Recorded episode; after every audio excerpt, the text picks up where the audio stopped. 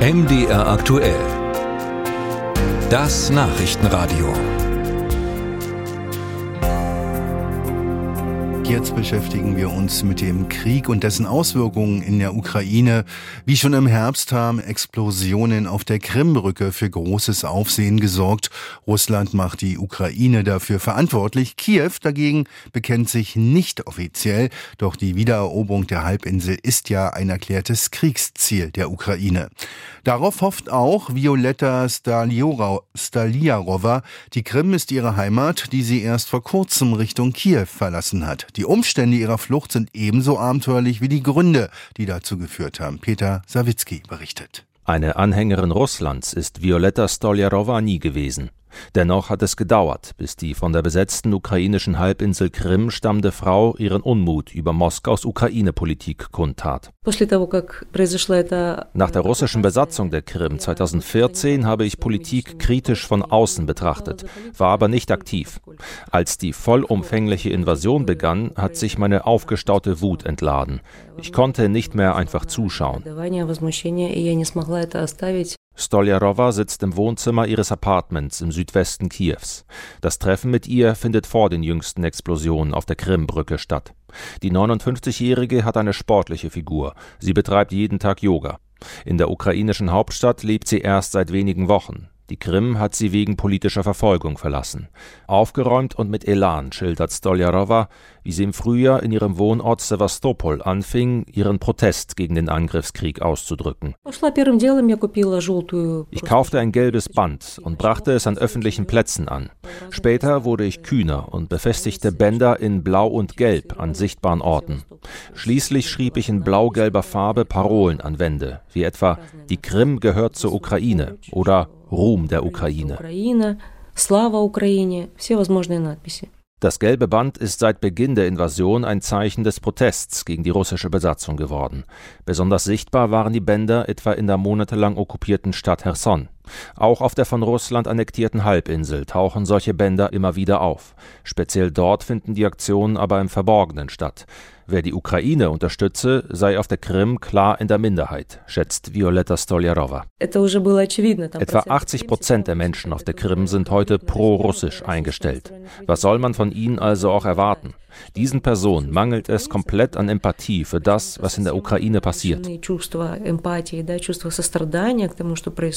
Im Wesentlichen finde auf der Krim seit Beginn der Invasion vor 17 Monaten normaler Alltag statt.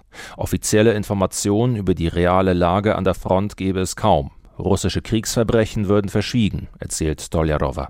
Dafür grassiere die Korruption und entnerve lokale Unternehmer. Russische Touristen und Zugezogene trieben die Lebenshaltungskosten in die Höhe. Gleichzeitig werde hart gegen Oppositionelle vorgegangen. Eines Tages bemerkte Stoljarowa, dass sie beim Anbringen eines gelben Bandes von einer Kamera gefilmt worden war. Kurz darauf standen vermummte Männer vor ihrer Wohnung. Am lauten Hämmern gegen die Tür erkannte ich, dass es der Geheimdienst sein musste. Ich tat so, als sei ich nicht zu Hause. Als ich Stunden später die Wohnung verließ, nahmen sie mich dennoch fest. Sie hatten auf mich gelauert. Mehrmals wurde Stoljarowa verhört. Weil sie zuvor nicht politisch aktiv gewesen war, wurde sie vorübergehend freigelassen. Trotzdem hatte sie Angst, in einem russischen Gefängnis zu landen. Kurzfristig beschloss sie deshalb, die Krim zu verlassen. Sie packte ihren Rucksack und floh. Mit Hilfe von Kraftfahrern, die sie mitnahmen, überquerte sie zunächst die Krimbrücke, die nach den jüngsten Explosionen stark beschädigt ist, und gelangte zur südrussischen Region Bielgorod. Ich bin zufällig auf Facebook auf die Info gestoßen, dass es zwischen Bielgorod und der ukrainischen Region Sumy einen Grenzübergang gibt, den man fußläufig in eine Richtung überqueren kann. So habe ich es dann gemacht. In der Tat gibt es Übergänge, die eine Flucht aus Russland Richtung Ukraine ermöglichen, wie auf der Website des ukrainischen Grenzschutzes zu lesen ist. Violetta Stoljarowa hatte Glück, dass der russische Grenzbeamte sie zügig durchwinkte. Auf ukrainischer Seite angekommen, fuhr Stoljarowa nach Kiew weiter. Dort baut sich die Frau mit Hilfe von Freunden eine neue Existenz auf. Vorerst bezieht sie staatliche Zahlungen für Binnenvertriebene. Sie setzt große Hoffnungen in die ukrainische Gegenoffensive bei der es aus ihrer Sicht unabdingbar ist, dass die Ukraine auch die Krim zurückerhält. Anderenfalls, meint Stoljarowa, würde Wladimir Putin ermutigt, die Ukraine ein weiteres Mal zu attackieren. Bevor sie die Krim verließ, stellte sie eine gewisse Nervosität fest. Erste russische Firmen verließen die Halbinsel, vielleicht in Erwartung ukrainischer Angriffe. Sollte die Krim wieder unter ukrainische Kontrolle kommen, ließe sich die Bevölkerung trotz der stark prorussischen Haltung wieder integrieren, ist Stoljarowa überzeugt. Man sieht, wie feige große Teile der Bevölkerung sind. Sie wurden mit Angst und Gehorsam erzogen. Ich bin sicher, dass die meisten einen neuerlichen Machtwechsel ebenso schlucken würden wie 2014. Solche, die sich gemäß ukrainischen Gesetzen strafbar gemacht haben, werden sicherlich fliehen. Alle anderen werden bleiben und sich einfach anpassen.